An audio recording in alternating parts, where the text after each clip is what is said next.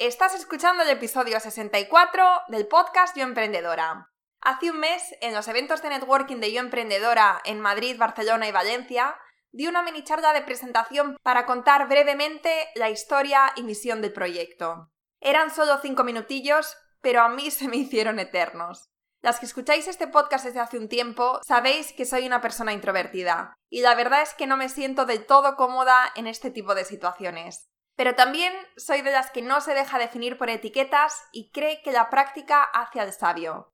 Me pasó con el podcast. Solo tienes que escuchar los episodios de hace unos meses para ver esta progresión. Y ya si te vas a los del principio, ni te cuento. El caso es que esta experiencia hablando en público me hizo reflexionar de por qué narices nos ponemos tan nerviosas hablando en público.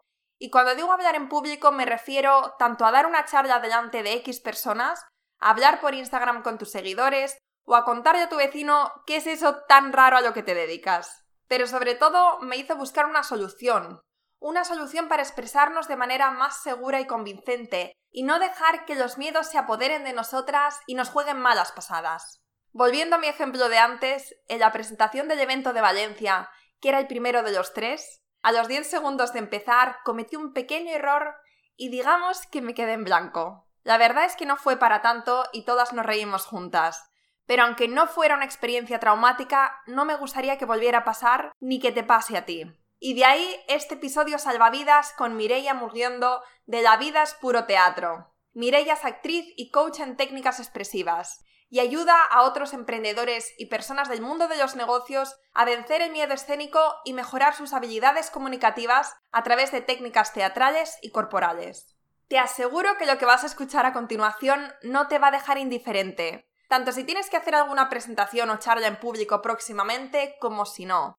Cada día tienes la oportunidad de compartir tu mensaje con el mundo, así que no dejes que los nervios o las inseguridades impidan que los demás te vean como la pedazo profesional que tú y yo sabemos que eres.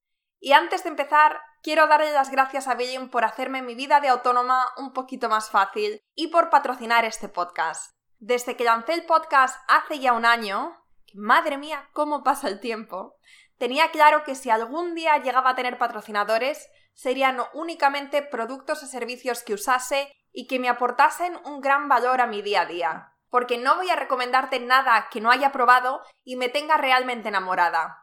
De eso puedes estar segura. Billing es una plataforma de facturación para autónomos donde puedes crear, compartir y gestionar todas tus facturas de manera fácil, rápida e intuitiva. Puedes personalizar tus facturas con diferentes plantillas, configurarlas si son recurrentes para que se envíen automáticamente y hacer un seguimiento de estas para comprobar si han sido recibidas, vistas, aceptadas y pagadas. Y además, para las oyentes de este podcast, Billing ofrece tres meses gratis sin ningún tipo de condición ni obligación. Empieza hoy tu prueba gratis en www.yoemprendedora.es barra facturación.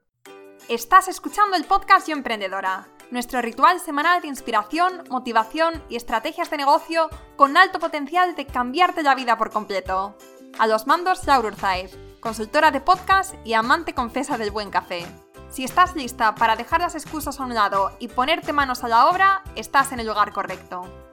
Hola Mireia, ¿qué tal? Bienvenida a Yo Emprendedora. Hola Laura, muchísimas gracias por haberme invitado a tu casa.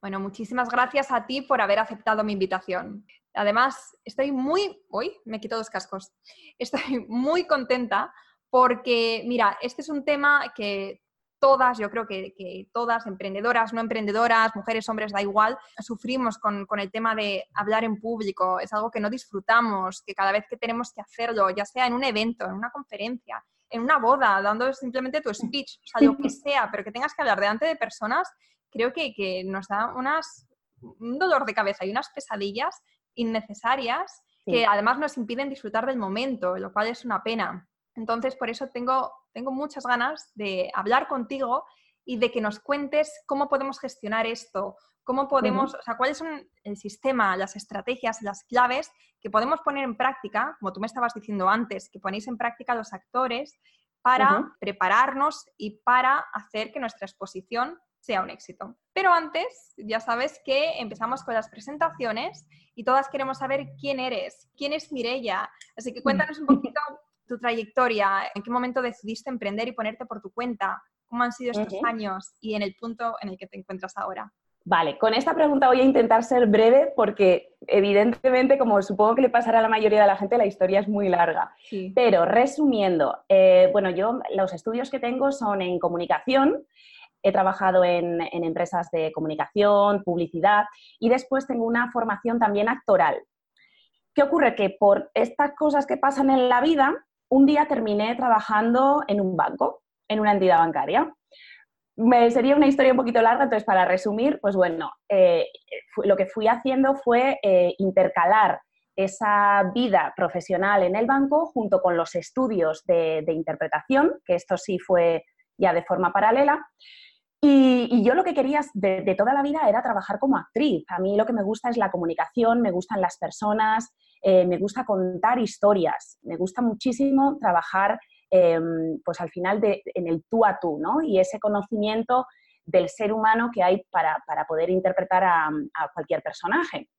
Entonces, pues bueno, en, este, en esta vorágine de, multitarea, por decirlo de alguna manera, un día me invitó una amiga a un máster de, coaching en el que ella estudiaba y eh, me di cuenta, bueno, yo estaba encantada de la vida, eh, yo eh, estaba súper participativa en todo y me di cuenta que cuando pasamos de la, parte teórica de ese, de ese máster a la parte práctica, cuando pidieron un voluntario, nadie quería salir al escenario. Yo no me lo podía creer, yo estaba, pero con ganas de levantar la mano y decir, por favor, yo, yo, yo, yo, yo. Pero yo para mí misma decía, vamos a ver, esta gente ha pagado un pastón, las cosas como son, yo estoy de invitada, querrán salir, ¿no? Que querrán poner en práctica pues eh, todo esto tan interesante que ha explicado el profesor. Como vi que no, decidí salir. Y entonces, eh, bueno, durante las siguientes cuatro o cinco horas no me volví a sentar, Laura. O sea, yo estaba encantada. Tú imagínate, actriz, tenía un público súper atento, eh, que además se reía conmigo. Yo nunca me he considerado graciosa y eso me llamaba muchísimo la atención. Entonces, bueno, la verdad que se me quedó ahí una semillita, ¿no? Em, y esa semana, hablando con varias amigas, con, la amiga que es coach, con, otra amiga que es, que es actriz, cantante, em, yo decía, mira, sé que quiero definitivamente em, poner en, marcha algo mío, porque montar obras de teatro cuando es con todo un equipo es muy difícil, no depende solo de ti, depende de un grupo, depende del compromiso de un montón de gente. Entonces, hablando entre una cosa y otra, me dijeron, me dice la amiga que es actriz, oye, ¿tú por qué no das clases aprovechando el teatro y todo esto? Digo, yo no me termino de ver de profesora. Dice que sí, mujer, digo, lo tengo que pensar. Y al día siguiente, hablando con la amiga que es coach, le digo, estoy pensando en dar clases, pues no sé, a lo mejor a niños o algo. Me dice, ¿cómo que clases para niños? Tú nos tienes que dar clase a nosotros. Y digo, no entiendo, ¿a vosotros cómo? dice, sí, el otro día cuando viniste a clase estábamos todos flipando de lo contenta que estabas tú allí delante de todo el mundo. Nosotros tenemos que hacer una última defensa eh, para que nos den el título delante de todo el mundo y no queremos salir. Y si no lo hacemos, no, no, nos dan el título, no, no, nos dan el, eh, pues, pues eso, la acreditación de que somos coaches. Entonces empecé a darle vueltas y llegué a la conclusión de que yo podía ayudar a vencer el miedo a hablar en público a toda esta gente que lo pasa tan mal, precisamente con esas técnicas de teatro que yo conocía y llevaba practicando durante muchísimos años. Eh, la formación actoral que tengo, pues creo que es como de unos 7, 8 años. He aprendido de todo, he aprendido eh, pues a manejar la voz, expresividad, em, el contacto con el público, aprender a contar historias, ser convincente, em, captar también la atención del público con la emoción, ¿no? que ahora es lo que, lo que se dice en el marketing, que, tienes que vender emociones.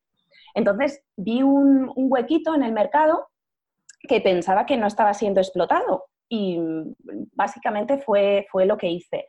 Eh, organicé unas, unas, clases, unos talleres que previamente puse en práctica en esta escuela de coaching, que me dejaba de vez en cuando un hueco, y, veía que la gente salía súper contenta y que de verdad funcionaba. Yo, yo, yo, quería comprobarlo, digo, no sea que yo saque aquí un producto y que la gente me diga que a ver si estoy loca. Entonces lo probé, funcionó muy bien. Eh, llegué a tener, como las clases eran abiertas y eran gratuitas, yo quería comprobar si, si merecía la pena, llegué a tener a más de 90 personas en clase, siendo clases prácticas, que no están sentados en un pupitre, Era un poco loco, pero era muy divertido, muy bonito, la verdad que sí. Y después de eso, o sea, cuando ya validaste tu negocio y viste que había gente interesada, entonces, ¿qué hiciste? Pues mira, em, ahí lo, primero que intenté fue em, a, través de publicidad que yo pensaba que en el barrio, poniendo carteles y estas cosas, me podía interesar, yéndome a las universidades, a, sitios donde hubiera gente que pudiese eh, necesitar, ¿no? Vencer el, miedo a hablar en público. Yo pensaba que vendría gente y se apuntaría fue un fracaso. no venía gente. O sea, era un desastre, no se me apuntó nadie. Las clases gratuitas sí, se me ponían, vamos, eh, hasta la bandera, pero después las otras no. Eh, no creo que fuese por el tema de que fuese gratuito o de pago, era simplemente que yo no tenía la posibilidad de llegar a esas personas que no tenía una base de datos, Laura, que es muy importante. Entonces, ¿qué hice? Dije, bueno, si yo lo que necesito son alumnos y mi producto estoy verificando que es bueno, voy a ir donde hay alumnos. Y empecé a tocar las puertas en las universidades. Y bueno, me, concedieron entrevistas em, y empecé a trabajar con gente ya directamente. Eh, los primeros alumnos que tuve fueron profesores, los propios profesores. Entonces, con pequeños talleres, con cositas chiquititas, me iban abriendo la puerta en las universidades. Después ya me iban pidiendo cositas por encargo y después tiré muchísimo de LinkedIn. O sea, creo que si lo sabes utilizar, yo no es que sea ninguna experta, yo he ido prueba, error, prueba, error, pero LinkedIn me ha abierto muchas puertas porque me doy cuenta que, que la gente tiene ganas de ayudar, o esa es la impresión que yo he tenido. Em, yo les escribía un mensajito, no sé, por ejemplo, quiero el contacto de tal escuela de negocios o de tal universidad. Digo, mira, ir allí no me van a atender, llamar por teléfono no me van a pasar con la persona adecuada. Entonces, yo que, yo hacía, buscaba ese nombre de esa empresa o de, esa escuela en LinkedIn y me aparecían los trabajadores. Entonces me ponía a escribirles, tú sabes que la mayoría eh, no, no, te puedes poner en contacto con ellos si no te, mm, ¿cómo se dice? Eh, hay como, algunos tienen como el, solicitar la, amistad o el contacto de forma abierta y otros no. A los que no, que son la mayoría, por lo menos los que tienen puestos quizá más, más eh, elevados, les escribía una nota. Simplemente, Claro, simplemente, pues mira, soy tal, hago esto muy reducido porque sabes que, están contadas las, los caracteres. Soy tal, hago tal, eh, es muy difícil dar con la persona adecuada. ¿Me podrías pasar su contacto? Y sorprendentemente para mí, muchos, no todos, se ponían en contacto conmigo y me pasaban con la persona adecuada. Claro, cuando tú ya vas donde la persona adecuada diciendo que vas de parte de una persona que ya trabaja allí, de entrada te abren la puerta. Claro. Luego, luego, hay, que, luego hay, que, hay que saber quedarse, ¿no? A uno le pueden abrir la puerta y luego ya tienes que demostrar que, tienes un producto que merece quedarse. Mm. Pero poquito a poco, la verdad, poco a poco.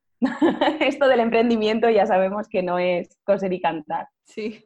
LinkedIn también fue la primera plataforma con la que yo empecé, en Yo Emprendedora, cuando no tenía absolutamente nada tenía una página, pero no tenía ni un blog, ni tenía un sobre mí, simplemente tenía pues, una foto, una, cuatro líneas sobre lo que quería hacer que no había hecho hasta ahora, o sea, que no había hecho hasta entonces, y empecé pues en LinkedIn a buscar emprendedores.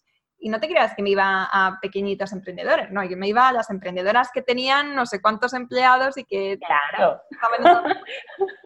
Y sorprendentemente, igual que tú, tuve una muy buena respuesta. Eh, pero empecé eso con LinkedIn, después me pasé a Instagram y en Instagram, como es la plataforma que más uso ahora, pues esa es con la que más me muevo. Pero eh, LinkedIn al principio, cuando no tenía Instagram y no tenía nada, fue lo que mm. más me ayudó y lo que más me abrió las puertas. Mira, con esto que estás comentando, creo que es importante eh, pensar a lo grande.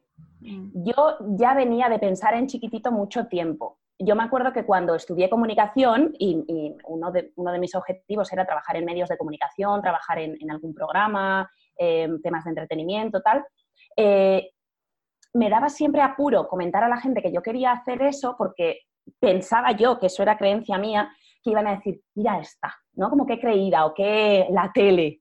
Y yo, bueno, por intentar ser humilde, esa falsa humildad, que eh, yo entiendo como falsa humildad, humildad mal, mal entendida, eh, decía, bueno, pues empiezo por lo pequeñito, ¿no? Empiezo en una televisión local, hago esto, y poco a poco, con el tiempo, mira, yo me cansé de que fuera tan de abajo, tan de poco a poco y tan con el tiempo. Entonces, cuando decidí montar mi empresa, yo fui directamente a las empresas grandes.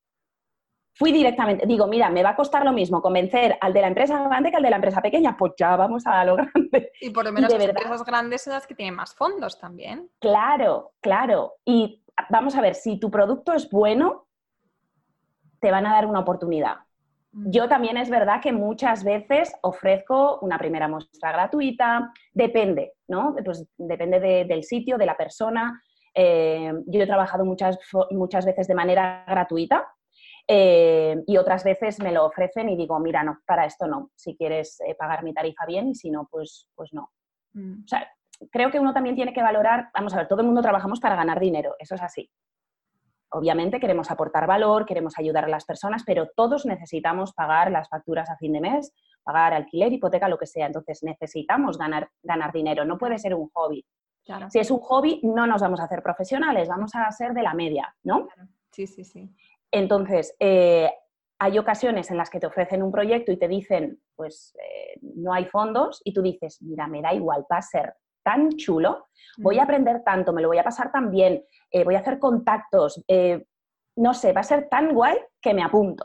Y otras veces te ofrecen otra cosa, te dicen, pues es que no hay fondos. Digo, pues vale, pues es que tengo la agenda muy llena, ¿no? Sí, sí, sí, sí, sí. Y me encanta lo que has dicho de, de pensar a lo grande es verdad que las emprendedoras muchas veces, por miedo a lo que digan los demás y por miedo a la imagen que estamos dando, pensamos que es mejor empezar pasito a pasito, pero, pero ¿sabes? No, no tener grandes aspiraciones o no quererlo todo rápido y ya. Que eso entiendo que cada cosa va paso a paso, pero, pero ¿por qué no? ¿Por qué no aspirar a, algo más? ¿Por qué tienes que seguir como el camino tradicional? ¿O por qué? Porque al final somos nosotras las que nos imponemos los pasos que vamos dando y los límites. has dicho. Exacto, sí. Mm. Sí, a ver, es verdad que, como, comentabas ahora mismo, Laura, que todo, todo lleva su, tiempo y su proceso. Eh, yo ahora mismo estoy trabajando con clientes a los que les toqué la puerta hace tres años. Y de pronto un día te llaman y dices, ostras, pues qué bien, ¿no? Porque me apetecía un montón trabajar con esta empresa. Y resulta que estás en contacto con ellos hace tres años. Eh, o sea, yo el lunes voy a empezar en, una universidad como profesora em, con, la, asignatura de improvisación teatral para la gente de comunicación. Y es una, es una universidad con la que me puse en contacto por primera vez hace tres años. Entonces, bueno, eh, todo, todo, lleva su, su, gestación, su tiempo. Un cliente también em, importante con el que trabajé pues hace como cinco meses, le había tocado la puerta hace dos años y habíamos estado en contacto. Fíjate, a lo mejor claro. y no lo hubieras hecho entonces, ahora no tendrías estos contratos. Claro, entonces, cuando empiezas a recoger frutos, claro que es muy guay. Ahora todas hemos empezado mm, desde cero. Sí es muy importante no perder la ilusión, seguir, seguir, seguir, porque yo estoy recogiendo frutos ahora, pero vamos, tampoco me he forrado. te quiero decir. Todavía te queda bastante. Estás empezando, solo llevas tres años emprendiendo. Exacto, exacto, exacto. Pero es verdad que tiene que ser, mira, como, como el tema del teatro, como cualquier disciplina artística, eh, que yo siempre digo que tiene que ser de verdad, por amor al arte, es que si no lo dejas, como decimos los actores, así en, no sé por qué tenemos esa frase, si no pongo una frutería, con todo mi respeto a las fruterías, em, es que hay mucha incertidumbre. Mira, el tema del teatro me ha ayudado un montón, Laura, para ahora saber em, manejarme con la incertidumbre. Porque un actor sabe que trabaja hoy, pero no sabe si la semana que viene trabaja o no trabaja. Entonces, em, esa capacidad de, de manejar la incertidumbre y el seguir y seguir y seguir y que de verdad sea algo que lo haces porque el cuerpo, el corazón te lo pide, eh, lo aprendí con el teatro. Mira, el teatro es como un laboratorio para la vida. Es como un laboratorio donde practicar y donde probar a lo que puede ser después la vida real, ¿no? En, la calle, digamos. ¿Por qué? Porque ahí te puedes eh, permitir Em, actuar de manera que no actúas habitualmente. Muchas veces nos privamos de, hacer cosas por el que dirán, por el miedo, em, por un montón de limitaciones que son mentales, que si las llevas a cabo en una escena, por ejemplo, jugando eh, entre dinámicas, em, ves de verdad la reacción de la gente y de pronto te das cuenta que no van a pensar eso tan malísimo de ti. Y entonces te sorprendes y dices, ostras, pues si yo no estaba haciendo esto porque pensaba que iban a decir de mí, mira esta o cualquier cosa, y cuando lo pruebas jugando, te das cuenta que el resultado es distinto al que tú pensabas, y el que tú pensabas era malísimo. ¿Se entiende el símil esto del laboratorio? No sé si lo explico bien. Perfectamente, y bueno, yo creo que todas eh, las que estamos, las que están escuchando y yo, estamos pensando, ojalá yo tuviera también esta, esta formación, porque qué bien nos vendría eh, mm. en el ámbito del emprendimiento, hablando de esto, o sea, en la vida en general, pero en el emprendimiento, con toda la incertidumbre y todas las situaciones eh, un poco forzosas a las que a veces nos tenemos que enfrentar y que mm. no nos gustan, como lo que vamos a hablar ahora, de hablar en público, pues mm. esto es eh, para muchas salir completamente de nuestra zona de confort, y es un momento un poco traumático incluso. Mm. Entonces, por eso ahora, bueno, es una fantástica oportunidad hablar contigo y que nos cuentes, eh, que nos des un poquito ese resumen o esas cápsulas de sabiduría que has aprendido durante estos años y que nosotras podemos poner en práctica. Mira, eh, antes de que se me olvide, discúlpame, en, eh, em, al hilo de todo esto que estás comentando, ¿no? del tema del emprendimiento, si te das cuenta, el rol que tenemos como emprendedoras no es más que un personaje más de todos los que interpretamos a lo largo del día, de la semana, del mes o del año. Cuando me refiero a personaje, no me refiero a mentir, ¿eh? o sea, no quiero que la gente me entienda mal, son roles, son em, maneras distintas de, actuar, me explico. Em, yo desde luego tengo un montón de personajes y como personajes me refiero a, tengo el personaje de amiga, de hermana, de pareja cuando lo soy, em, de hija, em, qué sé yo, de, profesora, de empleada. Todos tenemos un montón de, personajes que interpretamos a la perfección siempre. Estoy convencida, Laura, que todas las, em, las, compañeras que nos están escuchando, todos los compañeros también, que seguro que nos siguen hombres, estarán de acuerdo en que no hablan igual, no se mueven igual, no utilizan el mismo vocabulario, las mismas expresiones si están con, el con su padre o con un amigo, con su madre o con una amiga, con la pareja, con él. No hablamos igual. Entonces, todos esos roles em, creo que eh, admiten uno nuevo que puede ser el de emprendimiento, el de vendedor, el de em, orador. Entonces, cuando sabes cuáles son las, em, los procesos de ese nuevo rol, ese nuevo personaje, tenemos muchas más posibilidades de eh, tener éxito con, nuestro objetivo. Por ejemplo, eh, esto que, comentabas, ¿no? De el entrenamiento teatral que me habrá ayudado en el emprendimiento. Pero por supuesto, o sea, tú imagínate la primera vez o la decimoquinta que voy a una entrevista de trabajo para una, una entrevista de trabajo, pero como emprendedora, me refiero, que me, contraten eh, como, empresa. Em, cuando me reúno, no sé, ¿qué te voy a decir? Eh, con, el director o fundador de no sé qué empresa. Pues con él o con ella no voy a actuar de la misma manera que si me estuviese tomando contigo un café en la cafetería de abajo. Entonces, tener em, controlados esos nervios, porque todos nos ponemos nerviosos, pues viene muy bien, porque se va a llevar una impresión mucho mejor de ti, em, te vas a poder expresar eh, con más claridad, se te va a ver más coherencia en lo que estás contando, no te vas a olvidar cosas importantes, porque ¿qué nos pasa cuando nos ponemos nerviosos? Lo primero que nuestra comunicación no verbal es horrible.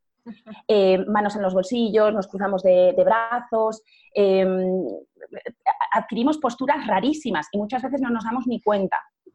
Eh, ¿Verdad? Luego, si alguien te hubiese estado grabando, dirías, madre mía, pero, pero qué. Y tú seguro que no te das ni cuenta, pero el que está enfrente sí. Y, a veces a lo mejor no sabe por qué, pero eh, le da una sensación como rara, ¿no? Como que no le molas o no le convences o algo raro. Em, algo que nos pasa también es con el tema de la voz.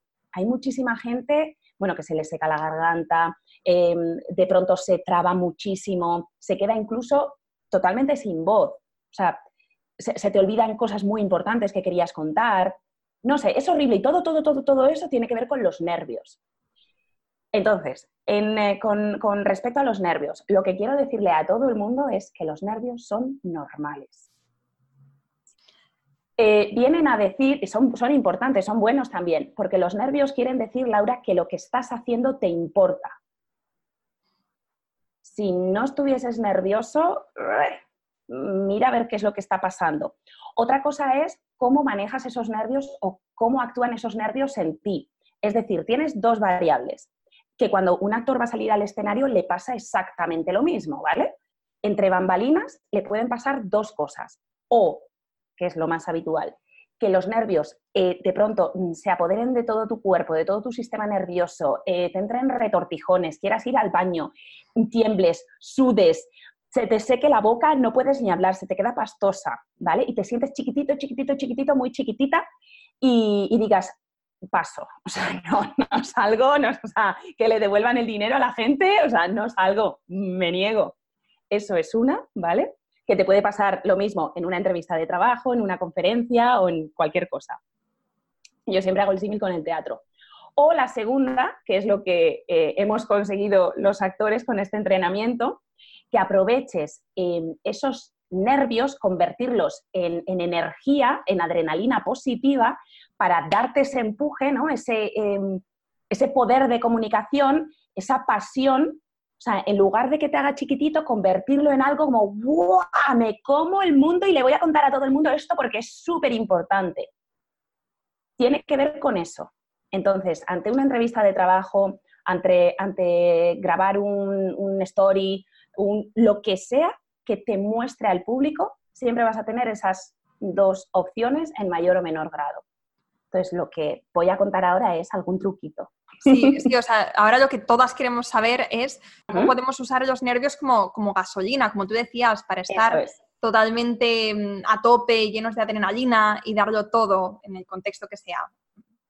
Vale, pues mira, em, con respecto a esto, te quería comentar tres cositas, ¿vale? A ver si te, lo digo para no dejarme ninguna en el tintero. Venga. Em, las, las, clases que yo imparto, por ejemplo, se distinguen en dos vertientes, ¿vale? Una cosa es eh, el trabajo que hago con las personas que quieren vencer el miedo a hablar en público y en ello englobo mejorar su comunicación, em, su conexión con el público, etcétera, etcétera, ¿vale? Eso es una cosa, vencer el miedo.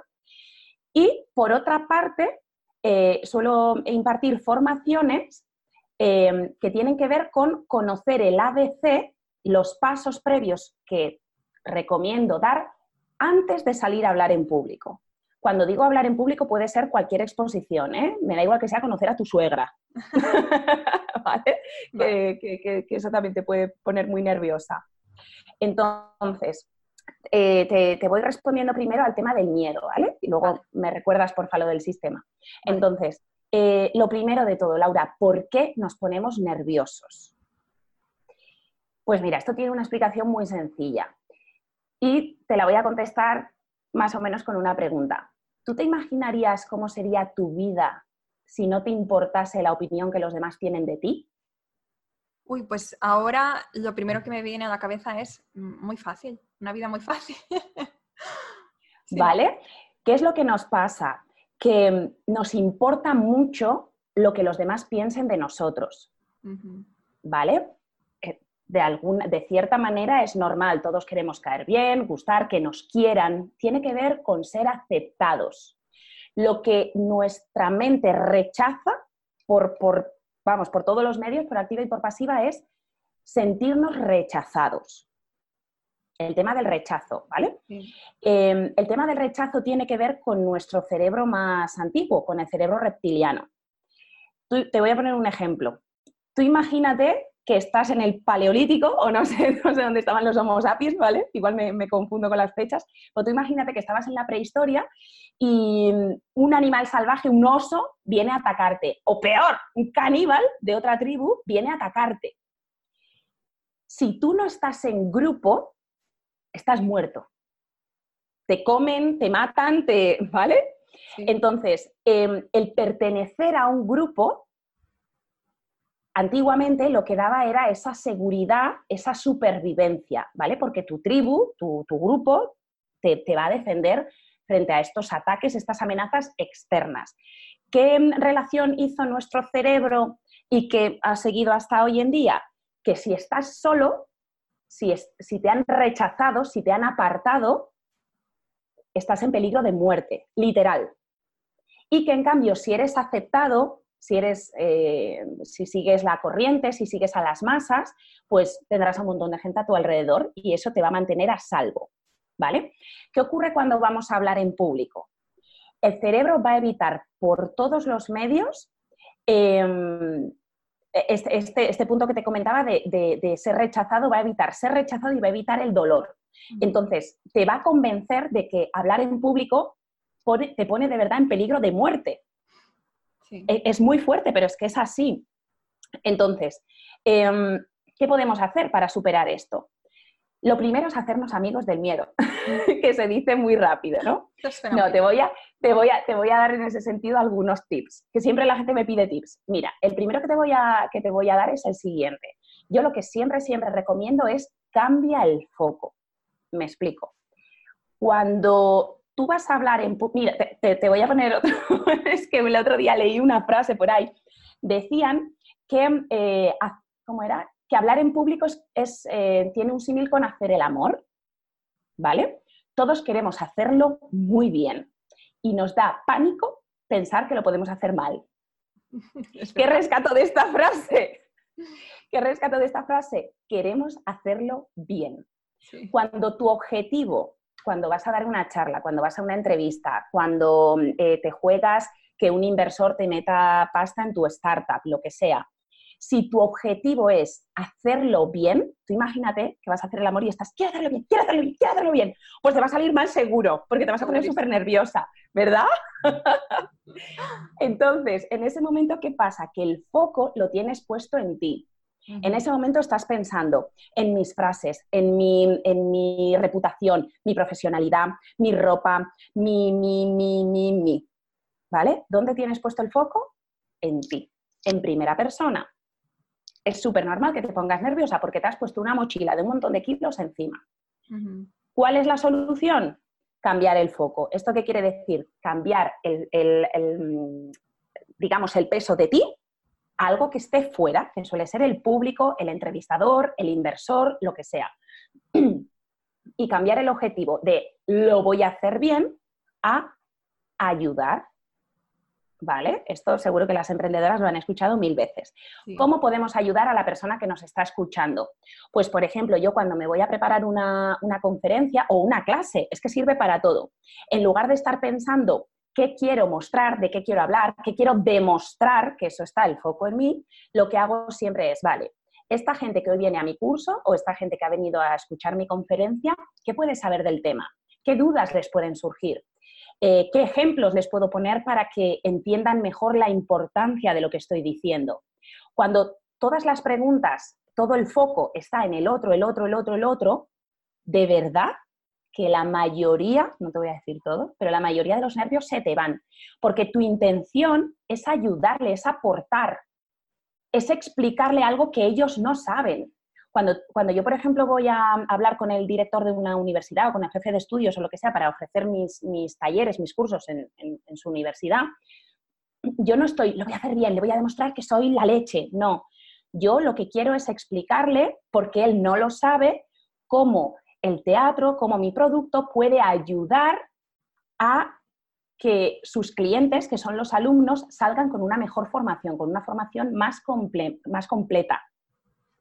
Entonces, de verdad que cuando tú enfocas todo tu discurso de esta manera, eh, con el foco fuera, se te van un montón de nervios, porque la impresión interna psicológicamente es, le estoy haciendo un favor, ¿no?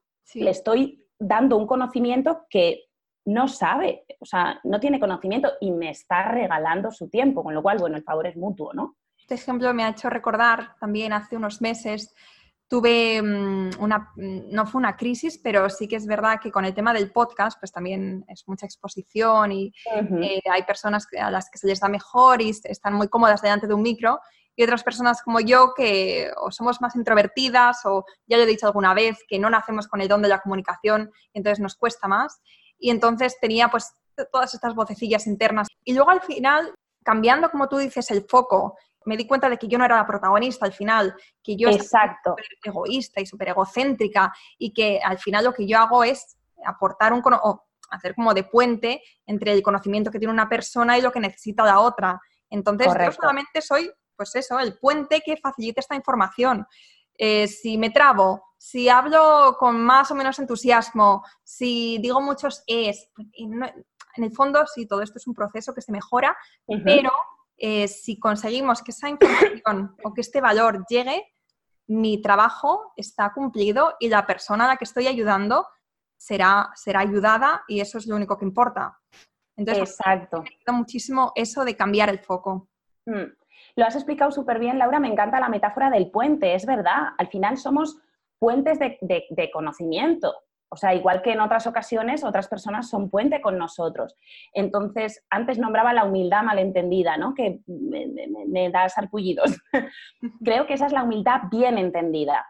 Eh, porque no, creo que, que, mucho tiempo hemos estado pensando que la humildad es como un poco de, ay, no, ¿qué va? No, es como, no, no tiene que ver con quitarte méritos, la humildad. La humildad tiene que ver con, eh, no soy la protagonista, pero participo de, esto que, une a las personas, que, comparte conocimiento, que ayuda al final. Es que el emprendimiento, seguro que lo hemos escuchado todas en mil sitios, lo hemos leído hasta la saciedad, eh, tiene que ver con, con, ayudar. Luego pensamos, sí, pero que ganar dinero, vale, sí, pero tienes que ofrecer un producto que ayude a los demás con algo. Entonces, igual con una exposición. Mira, a mí me pasó una vez, tengo un libro que se llama Habla sin miedo, que te lo voy a enseñar luego, que no se me olvide, en el que explico un montón de, anécdotas junto con un montón de ejercicios para este sistema que te comentaba antes, que, no se me olvide luego explicarlo. Em, en, este, en este libro, una de las anécdotas que cuento, más que nada para que bajar a tierra ¿no? todo, todo el material que quiero compartir, y, que la gente se vea identificada con, pues, con situaciones similares, cada uno tendrá la suya. Yo me acuerdo que la primera vez que mi familia vino a verme al teatro, bueno, yo llevaba ya como actriz ni sé los años, no habían venido nunca. Yo tenía ahí esa espinita y encima, bueno, yo soy del País Vasco, vivo en Madrid, de alguna forma tenían un poquito de excusa, ¿no? Esto de, bueno, estás un poquito lejos. ¿Qué pasa? Que la primera vez que vinieron a verme al teatro, se me olvidó totalmente este consejo que yo estoy compartiendo, que es poner el foco fuera. Yo con mi actuación de esa noche quería demostrar a mi familia un montón de cosas, que no me había equivocado, eh, que yo merecía estar en un escenario, que podía montar una obra de teatro porque la escribí junto con el director y la gente pagar por ello, etcétera, etcétera, etcétera, etcétera. ¿Dónde estaba el foco, Laura? En, en ti. En mí. Ego, ego. Petarda. Entonces, ¿qué pasó? Que en mitad de la obra mi compañera creo que se equivocó de frase, no sé qué pasó, no supimos seguir, hubo un silencio mm, de estos que se te ponen los vellos de punta, se paralizó todo, se cortaba mm, el aire. Eh, bueno, atacada, atacada. Fue un auténtico desastre. Continuamos como pudimos, pero fue una mierda, o sea, las cosas como son. ¿Por qué me pasó eso? Porque en lugar de hacer la función de todas las noches en las que yo lo que quería era contar una historia al público, hacerle reír, porque además era una comedia, eh, yo me centré en que esa era mi representación para mi familia, para yo demostrar que yo merecía estar ahí, que yo era buena actriz y que todo. Entonces el foco estaba en mí. Fue un auténtico desastre. Dije, nunca más. ¿Por qué? Porque todo eso genera tensión. Y ahí voy con el segundo tip. Eh, los nervios son tensión, mucha tensión, tensión en el cuerpo, tensión en la voz. Entonces, em, un, consejito que yo doy antes de salir a, escena, si estamos nerviosos y no sabemos el ABC que voy a comentar ahora, es simplemente hacer unos, unos estiramientos que pueden ser los mismos que practicas pues, antes de si vas a correr o al gimnasio o lo que sea calentar un poquito el cuerpo y soltar tensión, soltar toda la tensión que puedas, porque los nervios no son otra cosa que, tensión acumulada. Entonces, muchas veces apareces con una contractura, eh, ese día con medio tortícolis, no has descansado, eh, todos los fallos que puedas tener en la voz son tensión también. Entonces, simplemente que hagas unos ejercicios de relajación, de estiramiento, estirar los músculos. Y si en YouTube localizas algún vídeo para que te ayude a calentar la voz, mucho mejor. ¿Vale? Porque lo que queremos es estar relajados, porque si no, mm, vamos a parecer robóticos y vamos a estar contracturados al punto de tener dolor. Hace dos entrevistas o dos podcasts eh, estuvo con nosotros Noemi Carrión, que también es una experta de la voz, y nos dio muchos tips también, ejercicios que podemos poner en práctica antes de, tener que dar hacer una exposición o hablar en público. Entonces voy a dejar también el enlace en las notas del podcast. Fenomenal, es verdad que lo que he visto que estaba Noemí en, en tu web y digo, mira qué bien, porque Laura está dando un montón de herramientas para, poder superar estas, eh, bueno, estas dificultades que hay muchas veces ¿no? con, el emprendimiento. Básicamente los consejos así para poderlos dar en poquito tiempo serían esos. Cambia el foco y alivia la tensión de tu cuerpo de manera física. O sea, hace estiramientos, relajación, respira desde el diafragma, que eso seguro que Noemi lo explico súper bien. Sí. Básicamente es eso. De verdad que con esto no tengo varitas mágicas, pero se alivia mucho, mucho, mucho la tensión y los nervios. Ayudan un montón, porque cuando practicas estos ejercicios consigues estar más atento y concentrado en lo que necesitas. Es que si no, se te van a olvidar las cosas. No, no piensas con claridad. Vale. Vale, entonces, ahora que sabemos cómo podemos evitar los nervios antes de salir a escena, cuéntanos cuál es este proceso, este ABC, como nos decías, ¿cómo se llama? Sí, es simplemente conocer eh, unas pautas. Quiero decir, no hace falta em, tener miedo a hablar en público para recibir formación de hablar en público. Y no me refiero a la parte de la oratoria simplemente. Yo no doy clases de oratoria. ¿vale? Mi trabajo es 100% corporal. Yo, como soy actriz y tengo entrenamiento corporal, lo que hago es em, reacondicionar el cuerpo para el momento que tiene que exponerse de manera pública. Y eso lo hago todo el rato con, ejercicios eh, dinámicos, teatrales, que están súper bien explicados en el libro. ¿Cuál es ese ABC? Algo que tenemos que tener súper, súper en cuenta serían estos pequeños puntos, ¿vale? Para no enrollarme demasiado. Eh, tener controlado el tema de la tensión, que es precisamente lo que acabo de, de, comentar, ¿no? Aliviar la tensión todo lo que podamos y más. No se nos puede olvidar calentar la voz, Em, tenemos que trabajar la atención y la concentración justo antes de salir a escena y dominar el espacio escénico, ¿vale? El espacio escénico bien puede ser si vas a estar en un auditorio, en un, sí, en un teatro o lo que sea, pues eh, el espacio donde te vas a mover, pero el espacio escénico puede ser una comida de negocios o en la oficina, ¿vale? Hay algunos espacios que no los podemos trabajar antes, pero otros sí. Y la mayoría de la gente que tiene opción de de trabajar esos espacios escénicos antes no lo hace. Voy a ir al punto número uno. Eh, recuperando este, este, tip que comentaba de aliviar la tensión, eh, tiene que ser algo que no nos podemos saltar nunca, de verdad, porque es que vamos a parecer, si no, robóticos, no vamos a ser expresivos, vamos a estar muy rígidos em, no va, y eso va a dificultar la comunicación y la conexión con el público. Cuando uno consigue relajarse y conectar de verdad con lo que le importa, que es eso de lo que va a hablar, siempre va a tener mejores palabras, mejores ejemplos, eh, se le va a ver en la cara que le importa, que le interesa, que lo quiere compartir y que quiere ayudar de verdad al público. ¿Vale? Entonces, el tema de la relajación es súper importante. Em, importante también el tema de la voz. Con la voz podemos convencer o quedar indiferentes. ¿Cuántas veces hemos estado, Laura, en alguna charla, reunión, conferencia, lo que sea, que es un rollo? O sea, cuando, cuando el mensaje es totalmente monótono, es que la gente se aburre, se pone a jugar con el móvil, a comprobar mensajes que sabe que no tiene. ¿Cuántas veces cuando algo es aburrido te conectas al WhatsApp cinco veces en cinco minutos? Entonces, no puedes dejar que la atención de tu público caiga, porque entonces, mira, déjalo, salte del escenario. O sea, no merece la pena. Entonces, importante el tema del cuerpo y de la voz. La atención y la concentración, básico. Si tú no estás concentrado, vas a tener un público desconcentrado. ¿Vale? Hay un montón de ejercicios para trabajar em, la concentración. yo uno que suelo, que suelo dar, que es muy sencillito, es simplemente, me voy a poner en situación, simplemente sentarte en una silla en la que eh, tus rodillas estén a 90 grados, ¿vale? Tu espalda perfectamente recta y que cierres los ojos, que respires. Lo estamos haciendo, ¿eh? No nos estáis viendo, y que le preguntes a tus cinco sentidos de qué me doy cuenta y que lo digas en voz alta.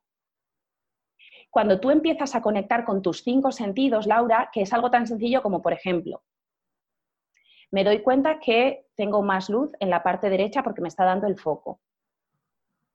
Me doy cuenta que tengo los labios secos.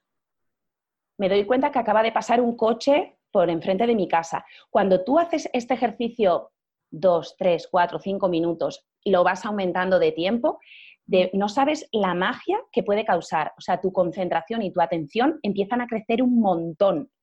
Entonces, eso te ayuda a reducir también los nervios, te ayuda a que no se te olvide todo lo que quieres contar y cuando tú estás concentrado, insisto, es mucho más fácil tener un público concentrado. El regalo más grande que nos puede hacer el público es la atención, es su tiempo.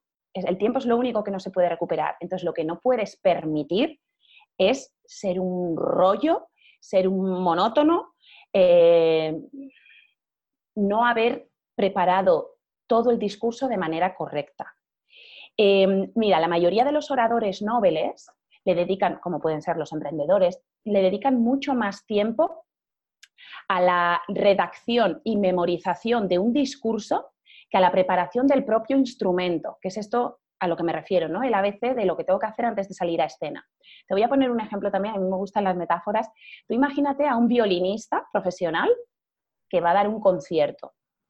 ¿Qué nos imaginamos todo que, todos que estará haciendo este violinista entre bambalinas antes de salir a escena? ¿Tú te imaginas que estará saludando a la gente, que es lo que muchos hacen? Pues no. ¿O tú te crees que estará repasando sus notas así para ver si se las sabe? No llevará seguramente sus partituras como apoyo, pero si no se las ha aprendido hasta el momento, el pescado está vendido. No se las va a poder estudiar en los cinco minutos previos. ¿No? Entonces, son un montón de, mm, de pequeños hábitos malísimos que juegan totalmente en nuestra contra. ¿Qué nos imaginamos todos que hará el violinista o cualquier otro músico, ¿vale?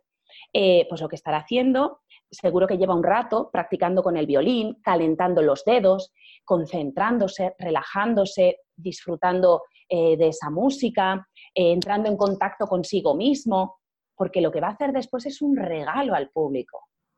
No va a demostrar que es un violinista profesional, porque ya le han pagado para estar ahí. Esto es algo que no se nos puede olvidar, Laura. Cuando estamos delante de un público, ya nos hemos ganado el derecho de estar ahí. Entonces no tenemos nada que demostrar, lo que tenemos que hacer es hacer un regalo al público, ¿no? Con esto que te comentaba de ayudar. Entonces, recopilando cuerpo, voz, atención y concentración y si tienes la posibilidad de visitar el sitio donde vas a dar la charla, conferencia, si vas a hacer una exposición en alguna empresa o cualquier sitio, pedir permiso para que te dejen ir al sitio conocer el sitio, paséate, túmbate en el suelo, que parezca que estás en tu casa, de verdad, porque no es lo mismo entrar en un sitio totalmente extraño por primera vez. a mí en mi casa todo me sale muy bien, pero cuando voy a otro sitio, pues eh, es distinto. Las cosas no están donde estaban, em, no sé, tengo que subir o bajar escaleras, o la mesa no está donde yo quería, o el proyector está al otro lado. Entonces es muy importante conocer el sitio siempre y cuando se pueda. Y si te dan el permiso, de verdad, míralo desde el escenario, míralo desde el público, míralo desde un lateral, desde el otro. Eh, prueba, prueba. De verdad hay que ensayar. O sea, los actores no se nos ocurre nunca salir a escena, ¡Hala! Ensayamos. Entonces, es que es lo mismo. La mejor improvisación es la preparada, siempre. Siempre. Es, importante también eh, aprender a improvisar. Los actores, lo primero, primero, primero, primero que aprendemos es a improvisar. ¿Por qué? Porque los focos se caen de verdad. Hay veces que se te cae un foco y lo tienes que incluir en la obra. Em, no sé, eh, una compañera te tenía que dejar un, paso en la mesa izquierda y de pronto el vaso no está, pero es que la historia continúa con el vaso. sea, pasan muchos eh, imprevistos que tenemos que saber atajar. Entonces, es muy importante eh, tenerlo todo muy... Mira, yo lo que siempre digo es, yo las clases me las llevo súper mega preparadísimas para poder destrozarlas en el caso de que sea necesario. Pero si no me lo hubiese preparado súper bien, no la podría destrozar. Sí. Hay que sabérselo del derecho y del revés. Sí, sí, sí, porque además luego vas mucho más tranquilo, mucho más confiado, si sabes de lo que vas a hablar, no es lo mismo que si llegas y dices, a ver qué digo, a ver qué tal se me da. Eh, me estaba acordando ahora del tercer evento que tuvimos aquí en, Valencia, en junio.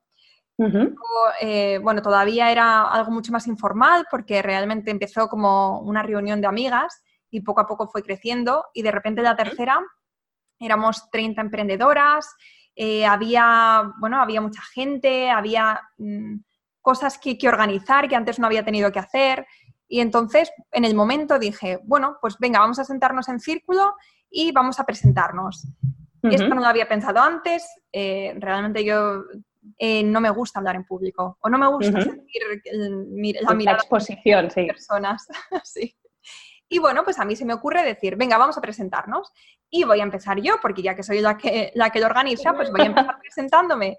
Y nada, me, no sé si, si, me si, si me levanté o me quedé sentada, pero empecé y de verdad que fue un fiasco total. O sea, ya sé que, que, había un muy buen ambiente y no había, no sé, yo creo que no nos juzgábamos ahí las unas a las otras porque ninguna veníamos con nada preparado, pero sí que es verdad que me sentí en ese momento muy expuesta, muy vulnerable y dije, guau, esto no me vuelve a pasar porque yo, aunque sea una presentación, tengo que tenerlo preparado, tengo que saber lo que voy a decir para después, como tú dices, si quiero, pues eh, puedo improvisar, pero no que mm. sea todo improvisado. Claro. La mejor improvisación siempre es la preparada. Cuando tú dices, eh, cuando ves a alguien que parece que acaba de decir lo que se le ha ocurrido, lo tiene preparadísimo. Mira, no sé si tenemos unos minutos más para contarte otra anécdota. Venga, sí, la última. A ver, Mira, em, el ordenador. Ya. fue la última función de una obra de teatro con la que estuve dos años en cartel, en una sala aquí en Madrid. Eh, fue, bueno, para nosotras fue un desastre, pero el público se levantó, aplaudió, bueno, fue increíble. Resulta que em, éramos tres compañeras, era una comedia, menos mal, éramos tres compañeras que entrábamos y salíamos de escena, pero eh, la, situación era una, escena seguida, no había cambios de, lugar ni nada, ¿no? O sea, se suponía que todo pasaba eh, de manera continua. Entonces, teníamos varios monólogos en las entradas y salidas de, de las compañeras. Resulta que una de las compañeras salió y cuando volvió a entrar, en lugar de decir su primer monólogo, pues se le fue la pinza y dijo el, el último monólogo. Las otras dos que estábamos tan concentradas en oscuro atrás, eh, pues yo qué sé, yo en ese momento es verdad que no tenía toda mi atención en la compañera porque yo estaba pues con mis cosas. Otro error, porque hay que estar atento de todo. Le tienes que echar muchos capotes que luego te los echan a ti. Bueno, menos mal, gracias a Dios teníamos eh, móviles en escena, porque era todo muy moderno, nos sacábamos selfies, chateábamos, de todo, ¿no? Y el director que estaba en, en luces de pronto le manda un WhatsApp a mi compañera diciendo, tía, os habéis comido 45 minutos. Me enseña el móvil, esto en directo, me enseña el móvil y digo, ¿cómo? Bueno, caras de pánico, porque lo peor era que la compañera que estaba con el monólogo no se había enterado, pues ya estaba pues pa' uvas. Total, que entre las dos que sí sabíamos, que nos iba a entender la obra, o sea, no te puedes comer 45 minutos.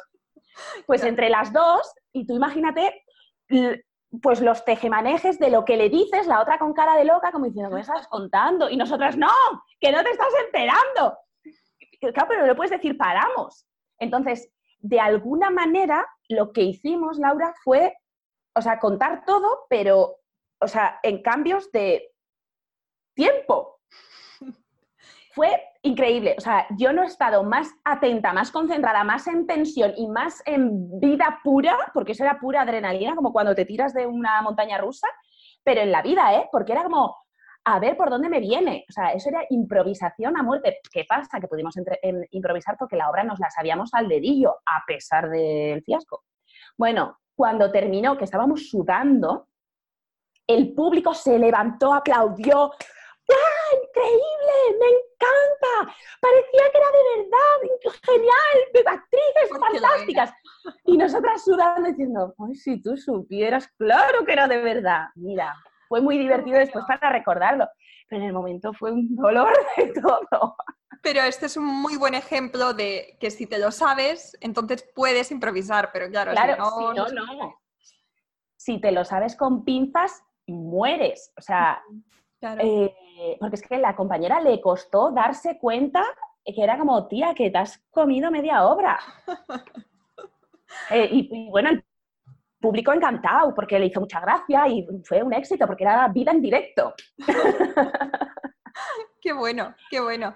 Bueno, eh, todo esto en comparación con, nuestros pequeños miedos de me voy a un networking y tengo que presentarme, o tengo que hacer una exposición de cinco minutos, tengo que hacer un story y me tengo que presentar, todo esto en comparación con tu historia, pues no es nada. Nos has quitado mucha, mucha importancia a esto que le ponemos. Claro, hay que, hay que vencer poco a poco esos Tenemos que seguir tus pasos, definitivamente. tenemos que comprar tu libro, que seguro que ahí lo detallas todo muchísimo mejor. Y estas historias que nos has contado, yo ya me pongo en tu, en tu piel y puedo sentirlo y puedo vivirlo seguro como, lo viviste entonces. O sea que pues, tu libro tiene que ser una pasada, porque no hay nada como entender algo que con historias. Claro, el, libro es súper práctico, todos los capítulos tienen un montón de ejercicios prácticos que se pueden hacer en tu casa. Eh, ahí viene todo el ABC que te comentaba. Y, después todos traen anécdotas para que lo lleves a tu campo, para que entiendas, ¿no? El, bueno, sí, estos ejercicios están muy bien, pero si no entiendes para qué, eh, te va a parecer muy raro. Lo he hecho con todo mi cariño, de verdad que le he puesto ahí el pedacito de corazón se puede comprar en, Amazon, en mi web, lavidaespuroteatro.com, que te enlaza a Amazon, vaya. Sí. Mm, y, la gente que lo ha leído me ha dado muy buen feedback. Pues bueno, yo estoy deseando leérmelo, mm, lo necesito de hecho, ahora con todo esto, esta nueva etapa de exposición y claro. tan, tan incómoda, pues eh, necesito tu libro, así que me lo voy a comprar, ya te contaré, seguro que me encanta. Sí. Y dejo todos los enlaces que hemos mencionado en la entrevista, las notas del podcast.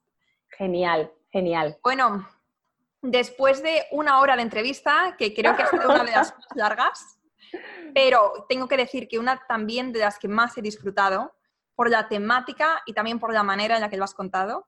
Gracias. Pues eh, terminamos y nada, quería agradecerte de corazón todo lo que has compartido con nosotras y la manera, como digo, en la que lo has hecho y no sé, me lo he pasado muy bien.